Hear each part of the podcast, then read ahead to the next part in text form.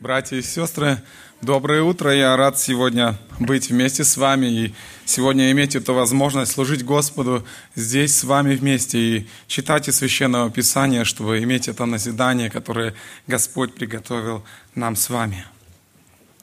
В 1931 году один американский изобретатель по имени Ленард Киллар запатентировал, зарегистрировал свое изобретение. Один прибор, который с помощью специальных датчиков подключается к человеческому телу и регистрирует различные физиологические параметры, которые происходят в человеке во время того, когда ему задают вопросы. Измеряется учащение дыхания, учащение пульса и тому подобные вещи. Это используется для того, чтобы выяснить, говорит человек правду или же он лжет.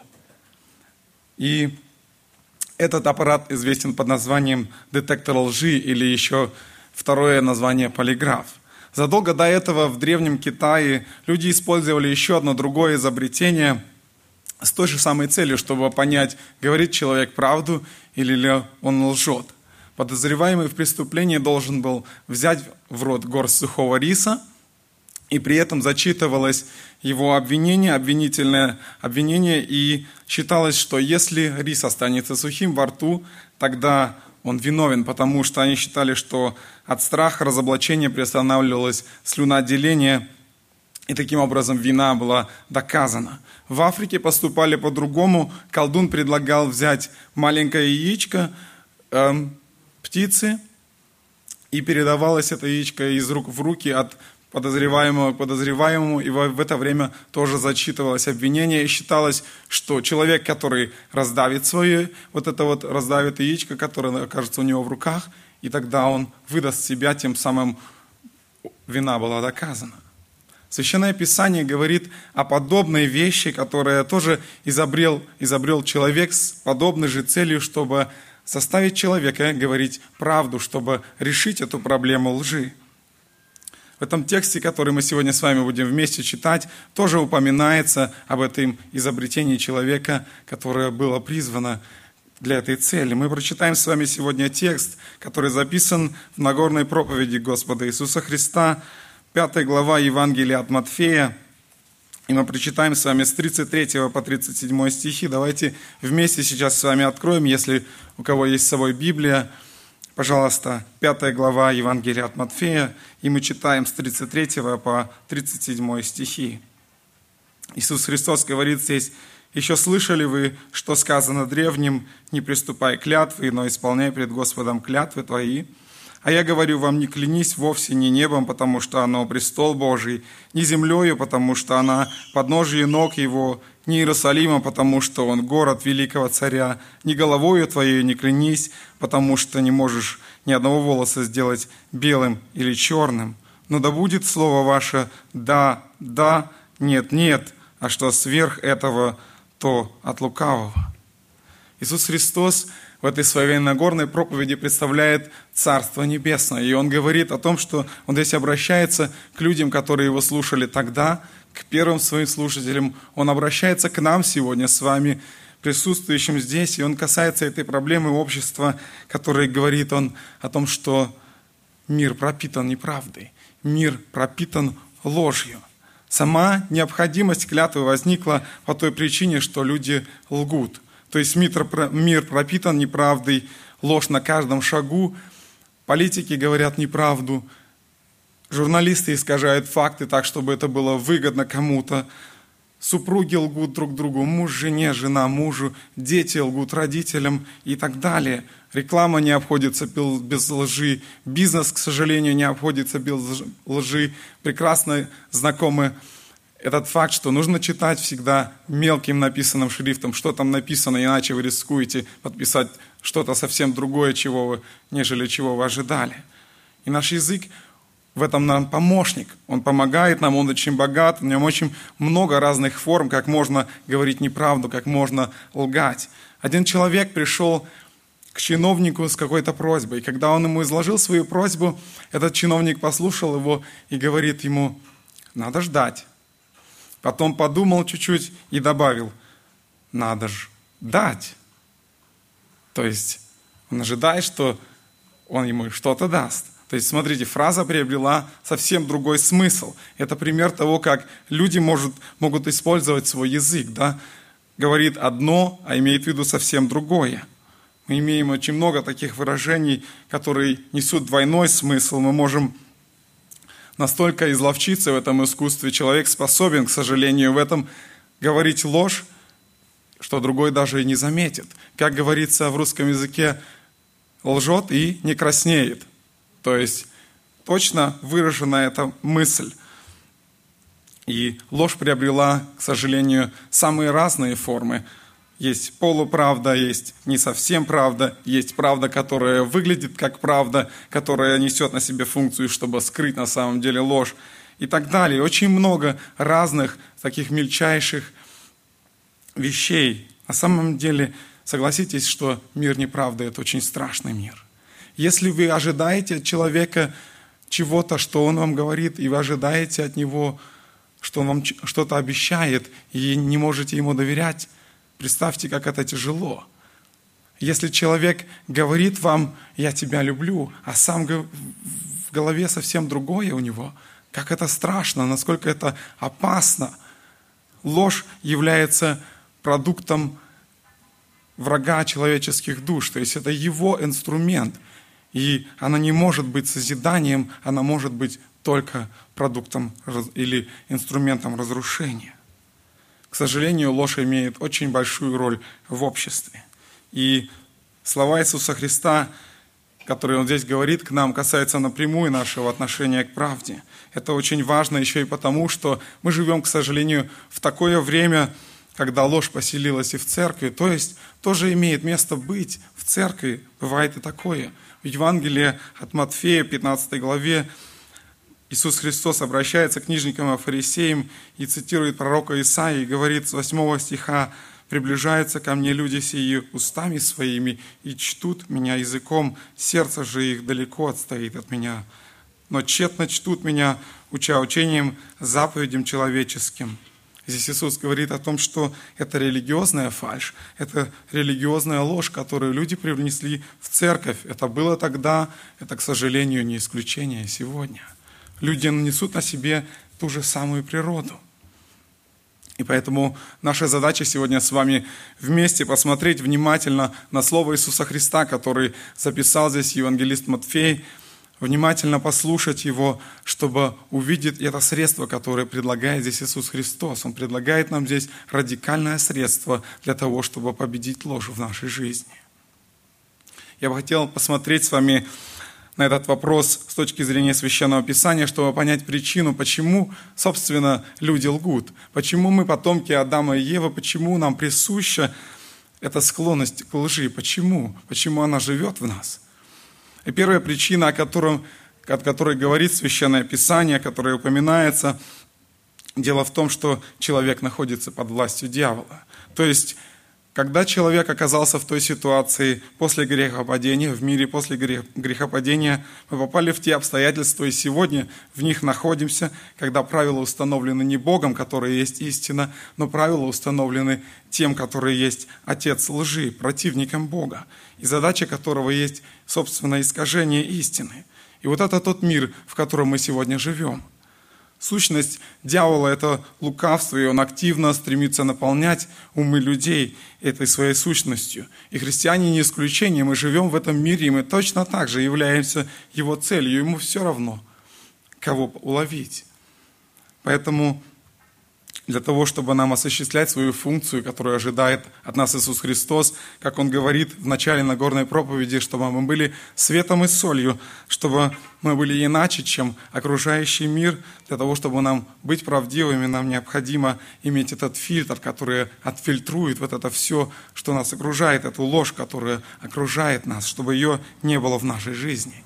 И поэтому нам нужно очень внимательно, постоянно смотреть на свою жизнь как часто мы лукавим, как часто мы, может быть, вынуждены лицемерить, или как часто, может быть, мы пытаемся поставить себя немножко чуть-чуть выше, чем кто-то другой рядом находящийся. Все это такие маленькие элементы, которые, может быть, трудно заметить, но эти элементы, как пазлы, составляют одну огромную картину, огромную страшную картину этого монстра, который пытается затянуть народ Божий в эту свою воронку смерти. Все равно какими способами, и в этом случае это ложь. Итак, когда дьявол подошел к первым людям, к Адаму и Еве, он начал не с прямой открытой лжи, если вы помните повествование книги Бытия, он начал с того, что он допустил лишь возможность, возможность лжи. В книге Бытие в третьей главе, в первом стихе записаны эти слова. Там написано, «Змей был хитрее всех зверей полевых, которых создал Господь, и сказал змей жене, подлинно ли сказал Бог, не ешьте ни от какого дерева в раю».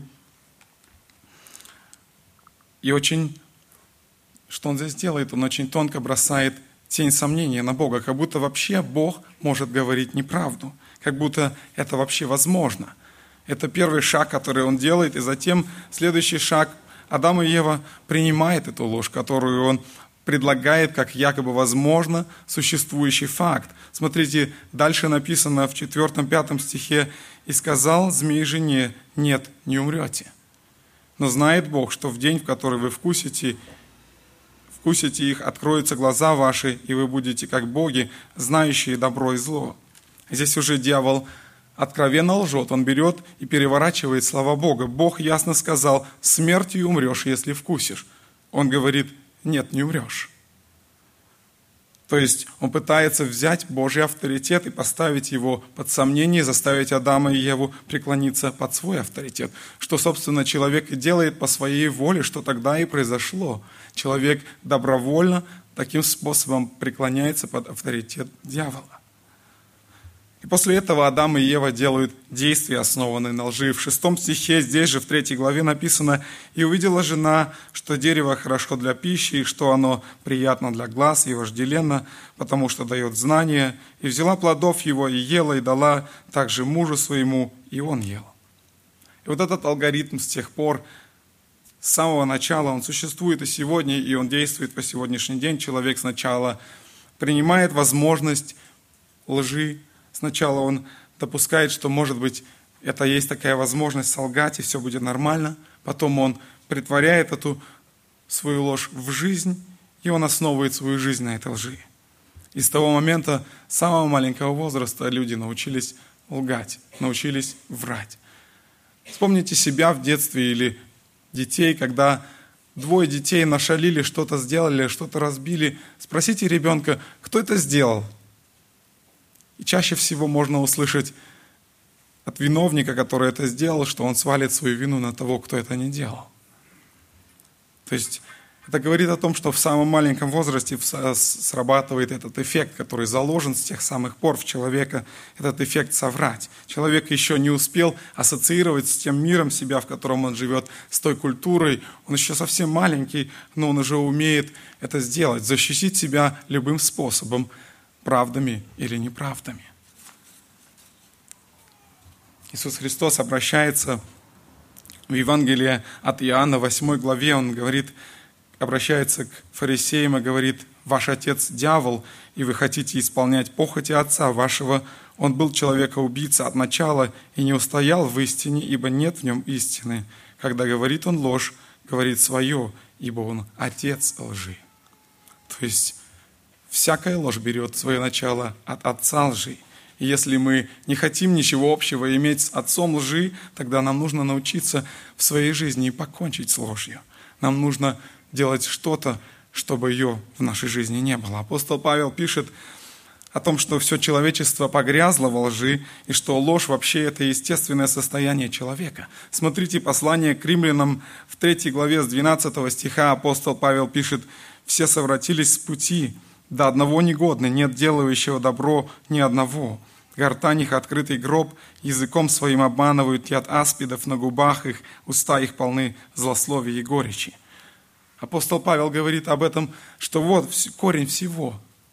Священное Писание ясно говорит, что любой человек, хороший или плохой, порядочный или не очень, страдает лживостью, страдает в своей природе. Он несет на себе эту природу, которую получил когда-то Адам и Ева – и теперь сегодня человек несет на себе природу своих прародителей. И поэтому по этой причине нам нужно освобождение, нам нужно освобождение от лжи, потому что это освобождение от власти дьявола. Это первая причина, почему человек лжет. Вторая причина, почему люди лгут, заключается в желании человека превознести себя. Это желание происходит из ложной идеи того, что человек поверил дьяволу, что он может быть как Бог, что он может занять центральное положение, что он может находиться в таком положении, когда все остальные должны ему прислушиваться, все должны ему поклоняться, все должны... Спасибо. Все должны с ним считаться.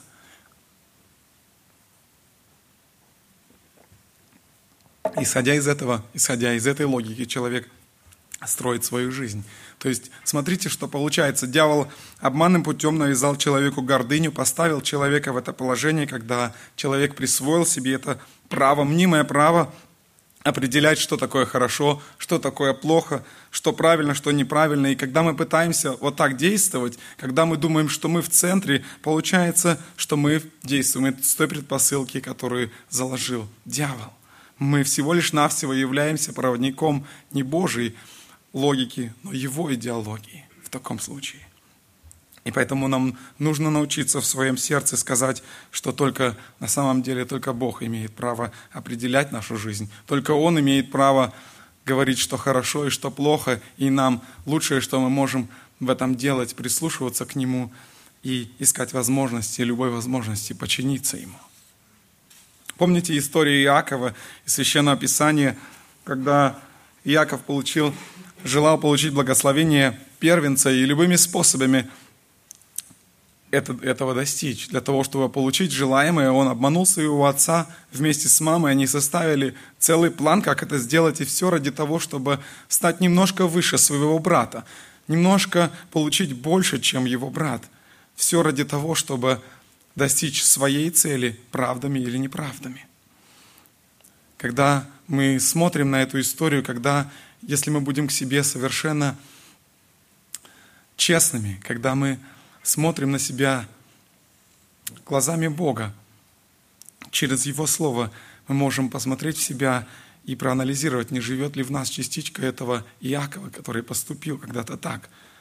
Как мы относимся к людям, которые окружают нас, как мы относимся к братьям и сестрам в церкви, как мы относимся к нашим коллегам на работе, как мы относимся к нашим товарищам в школе, как мы относимся к мужу и жене, как мы относимся к нашим детям – не стараемся мы ли поставить себя выше другого? Не пытаемся мы ли прибежать к лжи в том или ином случае, в той или иной ситуации, чтобы оправдать себя, чтобы защитить себя где-то? К чему мы прибегаем? Это была вторая причина, почему человек лжет. Первая была, потому что дьявол научил человека так поступать. Вторая причина, потому что человек пытается себя поставить немножко выше, чем он все окружающие его. Третья причина, почему люди лгут, это попытка избежать наказания, попытка нейтрализовать эффект греха. Если помните, я когда-то видел эту историю в детском журнале «Яралаш», если помните, и там мальчик приходит со школы, двоечник, который каждый день получает двойки, он приходит домой, мама его ждет у двери, сестренка ждет у двери, спрашивает, ну что, ну как, ожидает от него, и он говорит, мама, пять. Мама с радостью приготавливает праздничный обед, все суетятся, все садятся, кушают, радуются. И мама говорит, ну давай я посмотрю твой дневник. Мама смотрит дневник, и там правда пять, только пять двоек. То есть вот эта ситуация показывает, да, что человек пытается любыми способами избежать наказания, в данной ситуации избежать наказания за полученную двойку. Помните пример Самсон, когда он совершил несколько грехов, несколько греховных поступков. Он женился на женщине, на которой не должен был жениться.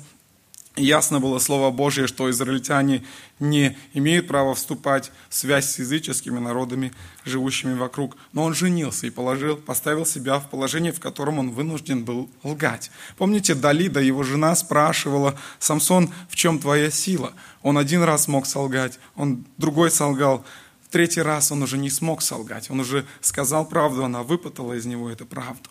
И здесь некоторые люди, которые читают это, они думают, ну, может быть, стоило и в третий раз соврать, и вот возникает такое понятие, как белая ложь или ложь во спасение. А что, может быть, ему стоило соврать, и все было бы нормально, и он бы не погиб, и люди бы не погибли, которые были там все было бы хорошо. Но на самом деле суть-то заключается в том, что он с самого начала поставил себя в ту ситуацию, в которой он вынужден был лгать. Слово Божие было к нему или ко всему народу израильскому не вступать в связь с этими народами. Он это сделал, он с самого начала поставил себя в эту ситуацию. Поэтому здесь это тоже как хороший пример для нас, чтобы мы не ставили себя в такое положение, где мы будем вынуждены прибегать к лжи. Это как один из способов, чтобы избегать этого.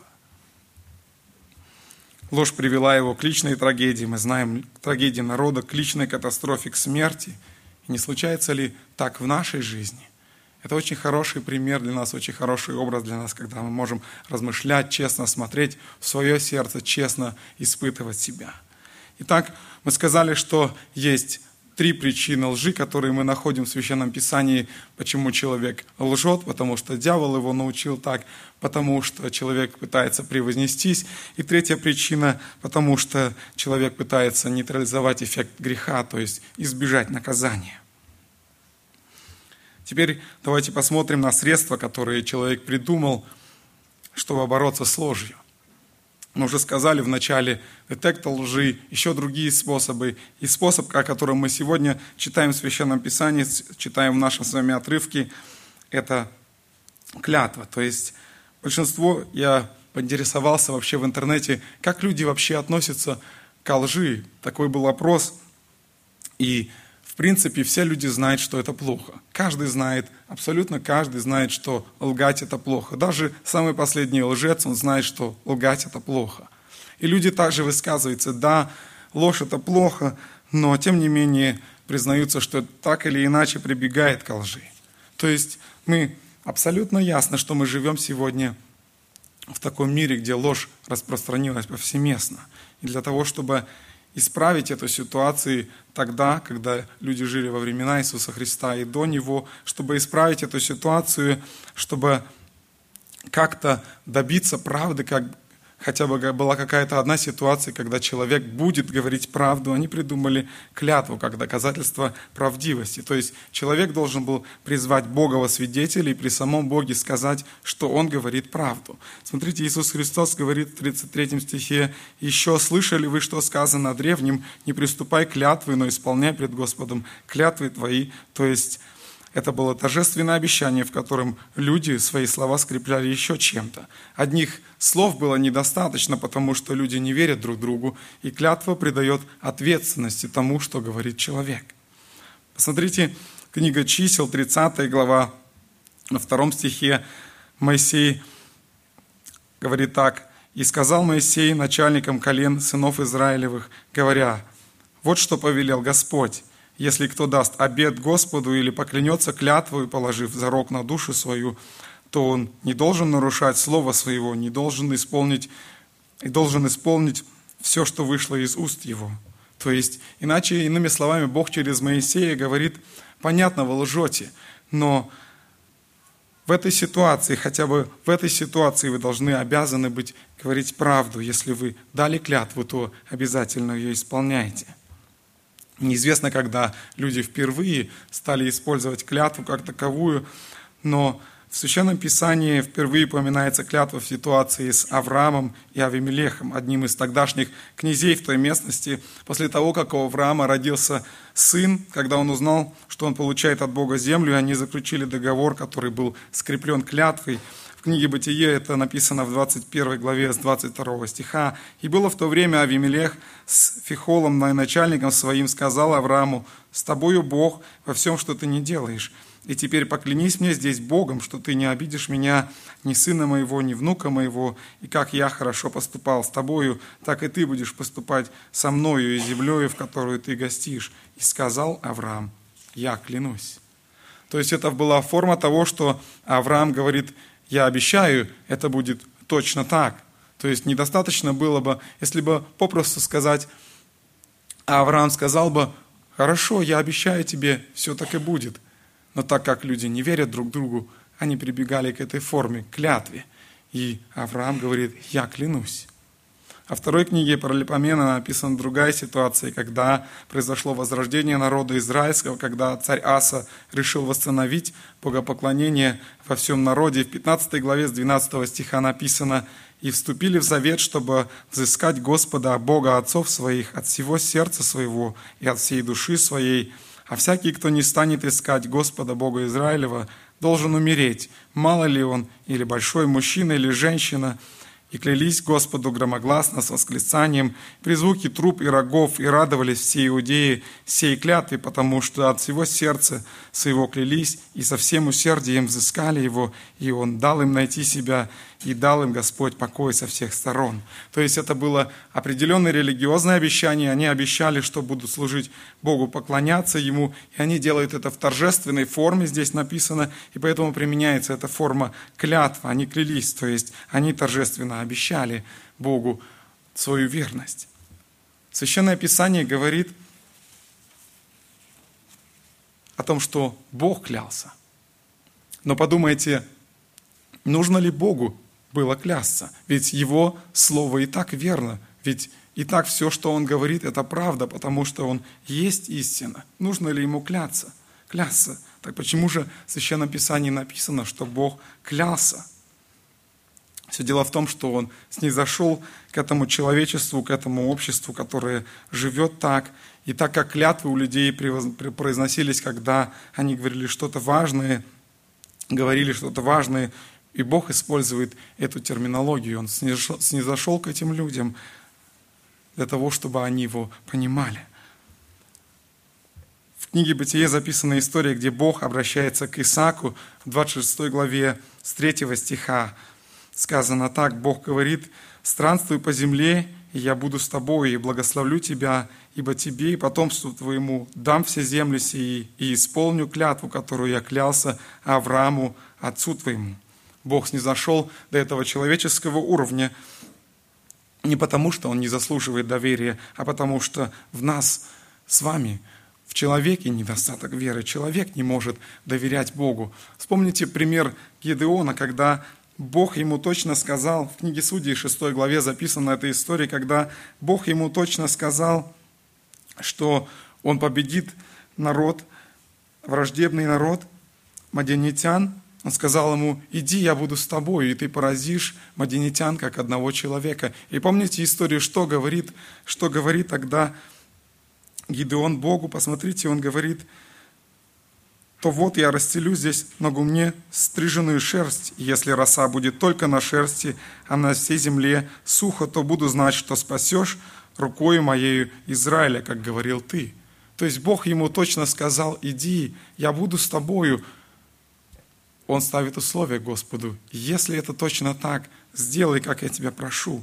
Бог сделал ему это доказательство, как просил Гидеон.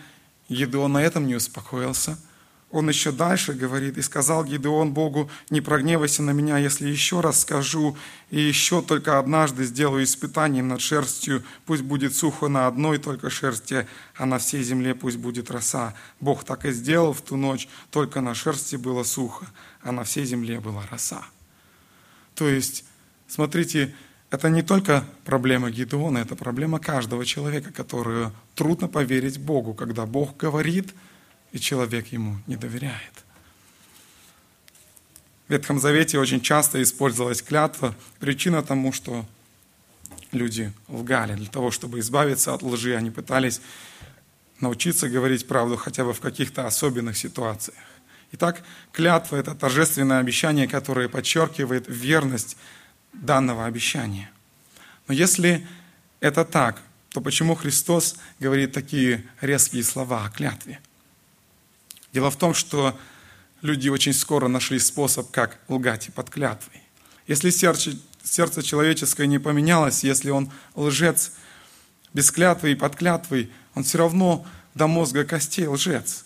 Он будет говорить клятву, а сам будет думать, как же ее избежать, как же мне оставить для себя лазейку, чтобы обойти ее.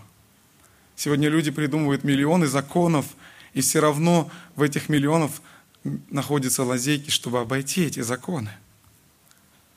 И тогда клятва как инструмент обмана стала также использоваться в то время, когда жил Иисус Христос. Дело в том, что книжники и фарисеи в то время придумали, они разрабатывали эти правила практического применения закона и выработали целый ряд правил, перечислили, какие формулировки допускаются при даче обета, и добавили, что лишь формулировки, которые включают божественное имя, делают обязательным выполнение обета. Если в обете, в клятве не используется божественное имя, то есть то не обязательно быть щепетильным по поводу этого обещания, не обязательно исполнять. То есть, если они хотели поклясться чем-то, но не были уверены, что точно исполнят, то они клялись Иерусалимом, небом, землей, золотом в храме. То есть, смотрите, получается, как бы я говорю тебе правду, я вот, вот, вот эти вещи уже очень-очень близко находятся к Богу, но я все-таки хочу оставить для себя маленькую лазейку. Если я не уверен, все-таки я не клянусь Божьим именем. И Христос возражает им в этой ситуации и говорит им, тогда не клянитесь вовсе, смотрите, не землей, потому что она подножье ног его, не Иерусалимом, потому что он город великого царя, не головою твоей не клянись, потому что не сделаешь, не можешь сделать ни одного волоса белым или черным. Если вы клянетесь небом, иначе говоря, Господь говорит, то это престол Божий – если вы клянетесь землей, то это подножие ног его. Если Иерусалимом, то это город великого царя, избранного Божьего. Если вы клянетесь головой, то да, окей, она ваша, но только потому, что она не принадлежит никому другому, и тем не менее Бог создал вас, она принадлежит в этом смысле Ему. Поэтому вы не можете изменить, вы видите, не можете изменить ни одного волоса сделать белым или черным. Вы не имеете власти даже над этим. Поэтому Иисус говорит, вместо того, чтобы пытаться убедить клятвы людей в том, что вы говорите правду, Он говорит, просто перестаньте, перестаньте лгать. Просто, чтобы не делать клятву инструментом еще большего обмана, чтобы еще больше не усугублять эту ситуацию. И дальше Иисус Христос в 37 стихе представляет свое решение проблемы лжи, кардинальное, радикальное решение проблемы лжи. Он говорит, ну да будет слово ваше «да, да, нет, нет, а что сверх того, то от лукавого. Казалось бы, ну что проще, да, да, нет, нет. На горной проповеди Иисус Христос представляет законы своего царства, и Он говорит о той атмосфере, в которой живет Его царство. Он говорит о том, что люди, которые являются подданными этого царства, поступают как те, которые знают Его, как знают Его, как Господа, которые следуют за Ним, которые поступают так, как Он – он указывает на то, что в его царстве нет необходимости в клятве, не будет необходимости в клятве. Не потому, что в клятве что-то страшное, но потому что, если убеждая других, вы все же лжете, если мы, как общество, пропитано ложью, то это не решает проблемы. Проблема заключается в том, что человеку нужно на самом деле посвятить себя истине. Другими словами, Иисус Христос говорит здесь, пусть ваше «да» будет сильнее самой сильной кляты, пусть даже ваше, «ва» будет, ваше «да» будет так твердо, как тот факт, который вы утверждаете. Пусть вы научитесь жить так, чтобы все окружающие знали, что вашему слову можно доверять, что если вы говорите «да», то это значит на самом деле «да», что не требуется никакого доказательства. Если вы говорите «нет», то значит это нет и не требуется никакого доказательства. И в этом задача каждого христианина, каждого из нас с вами, если мы желаем следовать за Христом.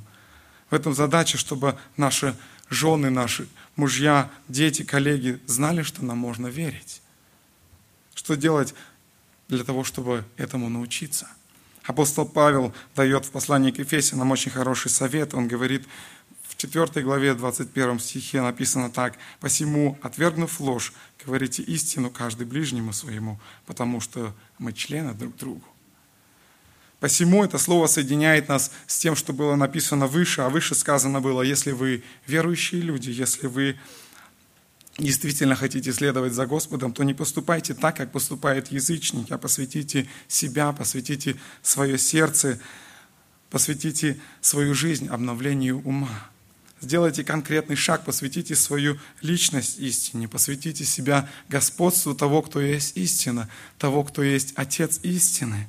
И в этом наша самая первая задача, если мы хотим научиться избавиться от лжи, чтобы нам научиться разорвать этот порочный круг. Говорят, что на земле невозможно прожить без лжи. Одно из социальных исследований пришло к такому выводу, что ложь – это необходимое зло в нашем мире, и практика жизни показывает, что ложь является неотъемлемым явлением. Хотя бы взять те факты, что люди придумали себе такие как название как белая ложь, ложь во спасение, то есть люди пытаются оправдать ложь тем или иным способом. Представить себе мир, говорит это исследование, сегодня мир, в котором ложь не существует как факт, практически невозможно. То есть это утверждают социологи, которые занимаются исследованием человеческого общества. Да, мир действительно давит на нас, да, в мире действительно существует ложь, да, действительно, мир заставляет нас говорить неправду. Да, действительно, когда вы приходите на работу и вам говорят, ну ты говори своим клиентам не всю правду, а только то, что необходимо тебе, чтобы он купил твой товар. Да, действительно, существует этот факт, да, действительно, но это исследование, которое они проводили, было опровергнуто однажды. На практике Иисус Христос опроверг это. Он жил в этом мире, который полон лжи, который был полон лжи тогда, который полон лжи сегодня. Мы говорим о том, что человеческая сущность как тогда, так и сегодня, она не изменилась. Человек несет на себе ту же самую природу. И Иисус Христос жил тогда, Он жил среди лжи, но тем не менее о Нем сказано, и не было, не было лжи в устах Его. Если у Иисуса Христа не было лжи, христиане должны следовать Его стопам. Поэтому мы должны сознательно отказываться от лжи. Все равно от какой? Частичной, полулжи, полуправды. Абсолютно отказываться от лжи. Это первый шаг, который нам нужно сделать, решая проблему лжи в нашей жизни. Второй шаг – подчинить себя истине. То есть постоянно каждый день, день за днем подчинять себя истине. Мы уже говорили, что ложь окружает нас в самых разных формах, в самых различных и изощренных формах, и нам нужно сознательно уходить от лжи. Быть правдивым, верным своему слову. Псалом говорит, 14 псалом говорит о верности своему слову. «Господи, кто может пребывать в жилище Твоем, кто может обитать на святой горе Твоей, кто клянется хотя бы злому не изменяет». Даже злому, даже злому, если вы говорите кому-то, вашему врагу, который считает вас своим врагом, даже если это так, все равно будьте верным своему слову. Нам нужно быть верным своему слову даже и в этой ситуации, так говорит Священное Писание. Иисус Христос находился там, где его считали врагом, и он все равно оставался верным своему слову. Он не лгал. Поэтому нам нужно научиться жить так, чтобы любой человек мог сказать о каждом сидящим здесь, находящимся здесь сегодня, что я знаю Его Слово. Его Слово действительно значит то, что Он говорит. Если Он сказал «да», значит это «да». Если Он сказал «нет», значит это «нет». И неважно, кто этот человек, начальник на работе, коллега или же твой приятель в школе, все равно кто – Важно, чтобы мы были этим свидетельством, этим светом, который говорит Иисус Христос, будь светом и солью. Второе, что мы можем сделать, не представлять себя лучше, чем мы есть на самом деле. Человеку это очень свойственно всегда сравнивать себя с другими и думать, ну вот в этом я немножко лучше, в другом я чуть-чуть превосхожу его. На самом деле это очень опасно. Не надо представлять себя лучше, чем мы есть на самом деле – Благодарить просто Господа за то, что Он дал нам, за те способности, которые мы имеем, за то, что положение, которое Он нам дал, в котором мы находимся, за то, чем Он нас обеспечил и так далее. Матфея 23 глава говорит о том, что нам нужно научиться не лицемерить и научиться смотреть правде в глаза. Иисус Христос говорит там книжникам и фарисеям, религиозным людям того времени, Он говорит, «Горе вам, книжники и фарисеи, лицемеры, что вы очищаете внешность чаши и блюда, между тем, как внутри они полны хищения и неправды. Фарисей слепой, очисти прежде внутренность чаши и блюда, чтобы была чиста и внешность их». Горе вам, книжники и фарисеи, лицемеры, что уподобляетесь окрашенным гробам, которые снаружи кажутся красивыми, а внутри полны костей мертвых и всякой нечистоты. Так и вы по, наружите, по наружности кажетесь людям праведным, а внутри исполнены лицемерие и беззаконие. Это проблема не только их тогда, к которым обращался Иисус Христос, тех людей, но и проблема каждого человека, который каким-то образом пытается приукрасить себя, что внутренность его пропитана, прогнила, и он пытается лишь снаружи себя приукрасить. Это проблема людей тогда, это проблема людей сегодня. Третье, как мы можем избежать лжи или учиться избегать лжи в своей жизни, не укрывать своих грехов ложью. Как мы вспоминали этот пример ученика, который сказал, у меня пять. Пророк Исаия говорил о евреях в 28 главе, «Так как вы, говорите, мы заключили союз со смертью и с преисподней сделали договор, когда всепоражающий бич будет проходить, он не дойдет до нас, потому что ложь сделали мы убежищем для себя и обманом прикроем себя». Посему так говорит Господь Бог, вот я полагаю в Сионе, в основании на Сионе камень, камень испытанный, краеугольный, драгоценный, крепко утвержденный, верующий в него не постыдится. И поставлю суд мерилом и правду весами, и градом истребится убежище лжи, и воды потопят место укрывательства. Речь идет о том, что рано или поздно всякая ложь, любая ложь будет разрушена. Мы можем скрыться от людей, мы можем даже пытаться обмануть себя, но Бога-то мы обмануть никогда не сможем. И последнее, что я хотел еще сегодня сказать, нам необходимо подчинить себя истине в том, чтобы быть правдивым о ближних, которые нас окружают. А тех, кто нас окружает, нам нужно отказаться от клеветы, которая тоже есть форма лжи. Мы говорим о других плохо, мы говорим о других негативно, и это тоже ложь, которую мы также, точно так же притворяем в жизни, если мы так поступаем. Поэтому то, что мы можем сделать, принять решение сегодня, сейчас, в этом богослужении мы можем посвятить себя Богу и сказать, Господи, я посвящаю себя истине, я посвящаю Тебя себе, я не желаю говорить о, тебе, о других плохо, помоги мне в этом, я слабый человек, но Ты мне можешь в этом помочь. Псалом 14 с первого стиха «Господи, кто может пребывать в жилище Твоем, кто может обитать на святой горе Твоей, тот, кто ходит непорочно и делает правду, и говорит истину в сердце своем, кто не клевещет языком своим, не делает искреннему своему зла и не принимает поношения на ближнего своего». То, что мы можем делать в этой ситуации, как принять как за правило, чтобы избегать клеветы, просто не говорить о человеке в его отсутствии. Когда нет с нами этого человека рядом, просто попытаться не говорить о нем. Не говорить о нем плохо, то, чтобы мы никогда не сказали ему в глаза, в лицо. Это поможет в этой ситуации. Псалом сотый, тайно клевещущего на ближнего своего изгоню, гордого очами и надменного сердцем не потерплю, говорит Господь.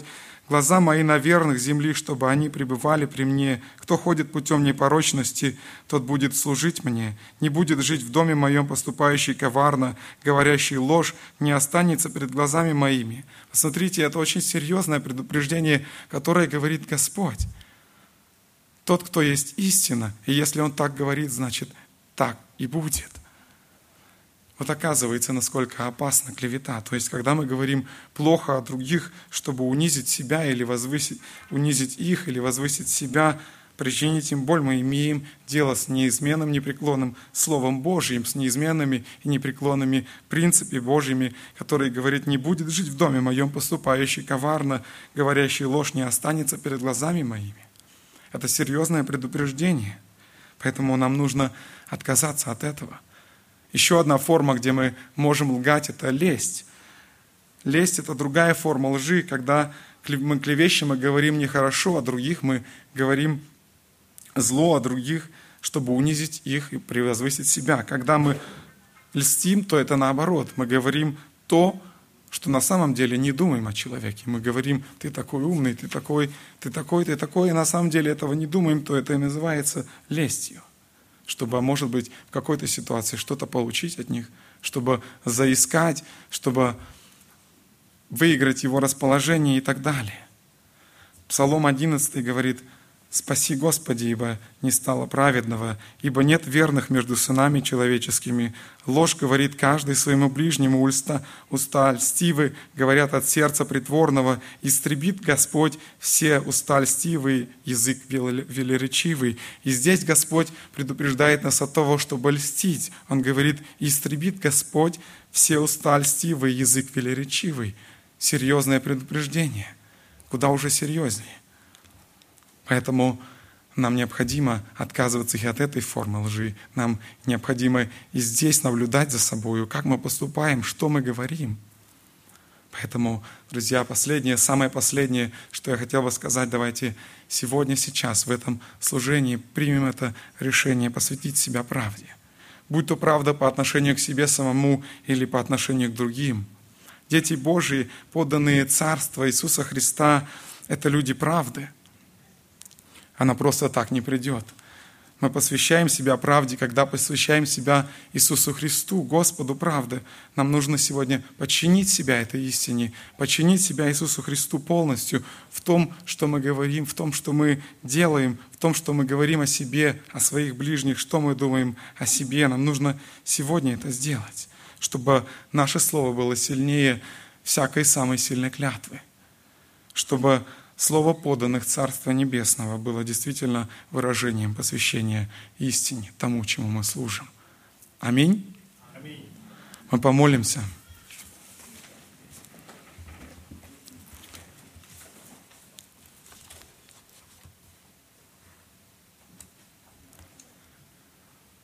Господь Иисус Христос, я благодарю Тебя за то, что Ты великий и всемогущий Бог, за то, что Ты праведный, святой Господь, за то, что Ты есть истина, за то, что Ты обращаешься к нам, людям, живущим на этой земле, Господь, поддавшимся греху, некогда преклонившимся пред сатаной и отдавшим себя в его власти. Господь, мы благодарим Тебя за то, что Ты смотришь на нас снисходительно и даешь нам эту возможность получить оправдание пред Тобой, Господь, за то, что Ты дал нам эту возможность получить снова мир с Тобой, несмотря на наш проступок, несмотря на то, что мы тогда в Адаме и Еве согрешили пред Тобой и ушли от Тебя, Господь. Я благодарю Тебя за это слово, которое Ты даешь нам, через которое Ты желаешь нам наш руковод, нас руководствовать,